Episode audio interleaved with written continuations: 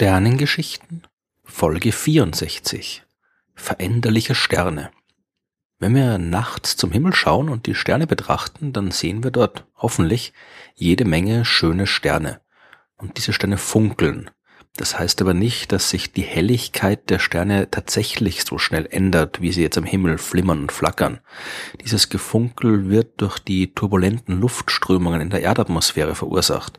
Wenn man die Sterne vom Weltall aus betrachtet, dann strahlen sie dort ganz ruhig und ohne Geflacker. Was übrigens auch der Grund ist, warum man Teleskope ins Weltall schickt. Da fehlt die störende Atmosphäre und die Bilder werden viel schärfer und die Beobachtungen viel genauer. Aber das alles heißt nicht, dass es gar keine Sterne gibt, die ihr Licht verändern. Kein Stern leuchtet immer exakt in der gleichen Helligkeit. Bei den meisten Sternen, wie zum Beispiel bei unserer Sonne, fällt das aber nur bei sehr genauen Messungen auf. Ihr Licht bleibt im Großen und Ganzen immer gleich. Bei den sogenannten veränderlichen Sternen ist es aber anders. Die leuchten mal mehr und mal weniger hell und zwar so, dass es auch wirklich auffällt. Oft fällt das sogar schon mit freiem Auge auf, obwohl das sehr lange gedauert hat, bis man es auch offiziell bemerkt hat. Denn in der Antike haben die Theorien von Aristoteles die Welt der Philosophen beherrscht.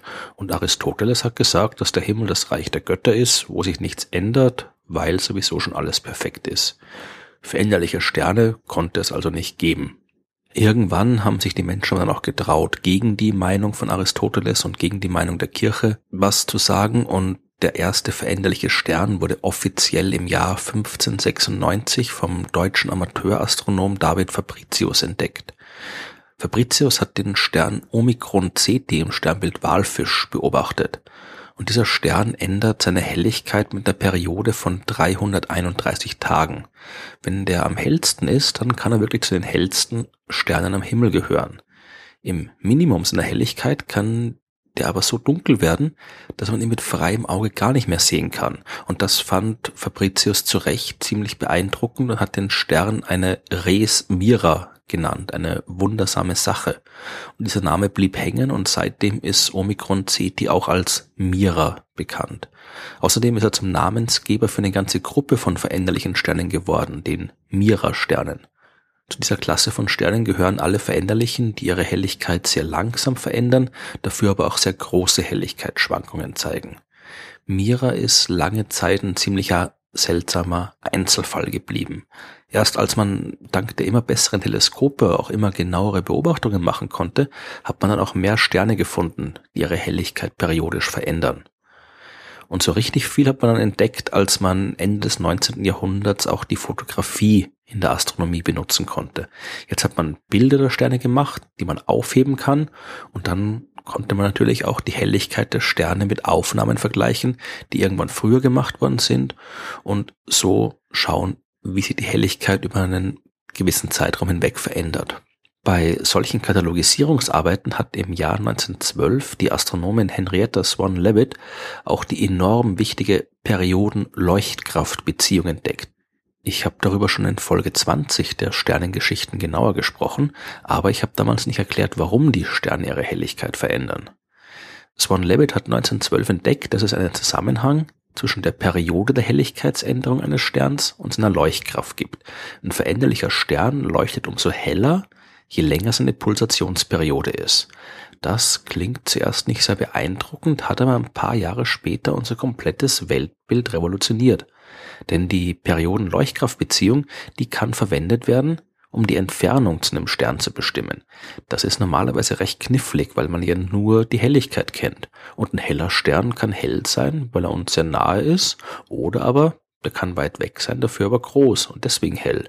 Das weiß man im Vorhinein nicht. Die Perioden-Leuchtkraftbeziehung, die sagt jetzt aber, dass man nur die Pulsationsperiode zu kennen braucht, um daraus dann die tatsächliche Leuchtkraft des Sterns berechnen zu können. Und wenn man weiß, wie hell der Stern wirklich ist, dann muss man das nur noch mit der Helligkeit vergleichen, die wir von der Erde aus sehen, wie heller erscheint. Und aus dem Vergleich können wir dann berechnen, wie weit er weg ist. Das hat dann Edwin Hubble ausgenutzt, um aus der Beobachtung von veränderlichen Sternen im Andromeda-Nebel dessen Entfernung zu bestimmen. Er hat so gezeigt, dass es sich beim Andromeda-Nebel nicht um einen nahen Nebel innerhalb der Milchstraße handelt, sondern um eine wahnsinnig weit entfernte, riesengroße, eigenständige Galaxie. Die Beobachtung der veränderlichen Sterne, die hat gezeigt, dass unser Universum viel, viel größer ist, als man damals dachte und unsere Milchstraße nur ein kleiner Teil von dem großen Ganzen. Es hat aber noch ein bisschen gedauert, bis man verstanden hat, was im Inneren der veränderlichen Sterne wirklich passiert und warum sie ihre Helligkeit ändern. Die Sterne, die Henrietta Swan Leavitt und Edwin Hubble beobachtet haben, die gehören zu den sogenannten Cepheiden und die verändern ihre Helligkeit durch äh, einen Prozess, den man Kappa-Mechanismus nennt. Der ist ein bisschen knifflig zu verstehen, aber wenn man in Ruhe drüber nachdenkt, ist es eigentlich nicht so sehr kompliziert. Ein normaler Stern, der wird immer von zwei Kräften beherrscht, der Gravitation und dem Strahlungsdruck. Die Gravitation will den Stern unter seiner eigenen Masse zusammenfallen lassen und wirkt nach innen Richtung Sternzentrum.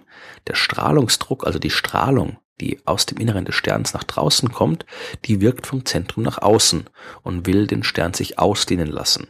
Normalerweise halten sich die beiden Kräfte die Waage und der Stern verändert sich nicht, der pulsiert nicht, beziehungsweise nur sehr, sehr wenig. Unter den richtigen Bedingungen kann sich das aber ändern. Und um das zu verstehen, muss man sich über die Opazität des Sterns Gedanken machen. Die Opazität, das ist ein Maß für die Lichtundurchlässigkeit eines Materials. Denn die Strahlung eines Sterns wird ja im Zentrum erzeugt und dringt von dort nach außen. Das Innere eines Sterns ist aber enorm dicht und deswegen wird die Strahlung an den ganzen Atomen und Elektronen, die dort überall herumschwirren, gestreut und kommt nicht vorwärts. Diese teilweise Undurchlässigkeit der Sternatmosphäre, die wird Opazität genannt und meistens mit dem griechischen Buchstaben Kappa bezeichnet. Im Inneren eines Sterns ist die Opazität aber nicht immer konstant, die hängt von Druck und von der Temperatur ab. Wenn jetzt die Opazität mit zunehmender Temperatur des Sternenmaterials ebenfalls zunimmt, dann können daraus Pulsationen entstehen. Und zwar so. Für den ersten Schritt dieses Pulsationszyklus braucht man eine Region im Inneren des Sterns, in der die Opazität mit steigender Temperatur zunimmt. Jetzt kann es vorkommen, dass diese Region durch irgendwelche äußeren Störungen komprimiert wird. Das heißt, diese Region rückt näher zum Zentrum des Sterns hin. Durch die Kompression steigt dann auch der Druck und die Temperatur des Materials. Durch die Erhöhung von Druck und Temperatur steigt wieder die Opazität. Und durch die erhöhte Opazität in dieser Schicht kann jetzt weniger Strahlung aus dem Sterninneren nach außen dringen und staut sich darunter auf. Unterhalb dieser Schicht entsteht also ein größerer Strahlungsdruck, der dazu führt, dass die Schicht sich jetzt wieder nach außen schiebt, sich ausdehnt. Die sich ausdehnende Schicht wird kühler, der Druck sinkt und jetzt wird die Opazität wieder geringer. Die angesteuerte Strahlung, die kann jetzt schnell entweichen und durch das Entweichen der Strahlung nimmt der Druck unterhalb der Schicht ab, wodurch die wieder in Richtung des Sterninneren komprimiert wird und der Zyklus von neuem anfängt. Das ist der Kappa-Mechanismus und der funktioniert im Wesentlichen genauso wie bei einer Dampfmaschine. Nur dass jetzt hier kein Ventil den Zyklus regelt, sondern die Opazität. Damit der Kappa-Mechanismus aber überhaupt irgendwo auftreten kann, braucht es eben diese spezielle Region im Inneren eines Sterns, in der die Opazität mit steigender Temperatur zunimmt. Das ist zum Beispiel dort der Fall, wo Wasserstoff und Helium ionisiert sind. Wasserstoff und Helium machen ja fast 100 Prozent von so einem typischen Stern aus. Und dank der hohen Temperaturen können die sich im Inneren von dem Stern ionisieren. Ionisiert heißt, dass die Elektronen aus der Atomhülle nicht mehr an den Atomkern gebunden sind, sondern sich frei bewegen können. Je heißer es ist, desto mehr freie Elektronen gibt's und desto größer ist die Opazität weil die Strahlung des Sterns an diesen freien Elektronen gestreut und aufgehalten wird. Das klappt am besten bei Helium. Das hat zwei Elektronen in der Hülle. Und äh, in Regionen, wo das Helium noch nicht vollständig ionisiert ist, also wo noch nicht alle Elektronen verloren sind. Denn dann gibt es die Möglichkeit, dass sich die Opazität noch verändern kann. Und dann kann der Kappa-Mechanismus starten. Diese Schicht wird jetzt irgendwo unterhalb der Sternoberfläche liegen und die dort erzeugten Pulsationen können dann auch die außerhalb gelegenen Teile des Sterns erfassen. Liegt die Schicht aber zu nahe an der Oberfläche, das ist bei sehr heißen Sternen der Fall, dann kann es keine starken Pulsationen geben, da die äußeren Schichten hier zu wenig dicht sind, um die Pulsation weiterzuleiten. Und auch wenn der Stern zu kühl ist, dann klappt der Kappermechanismus nicht mehr. Denn hier ist zwar die Heliumschicht tief im Stern drin, aber die Strahlung, die wird dann in der Nähe der Oberfläche durch Konvektion weitergeleitet, also durch auf- und absteigende Gasmassen, sowie das brodelnde Wasser in einem Kochtopf. Und das überlagert die Pulsationen im Inneren des Sterns und von außen gesehen pulsiert der Stern nicht. Nur eine sehr kleine Gruppe von Sternen erfüllt alle Bedingungen und das sind eben genau die veränderlichen Sterne, beziehungsweise das sind die Pulsationsveränderlichen die man auch in jede Menge andere Untergruppen einteilen kann.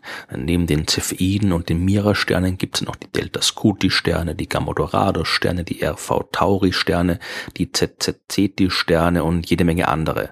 Und es gibt noch Sterne, die ihre Helligkeit aufgrund eines ganz anderen Mechanismus verändern. Aber dazu dann mehr in der nächsten Folge der Sternengeschichten.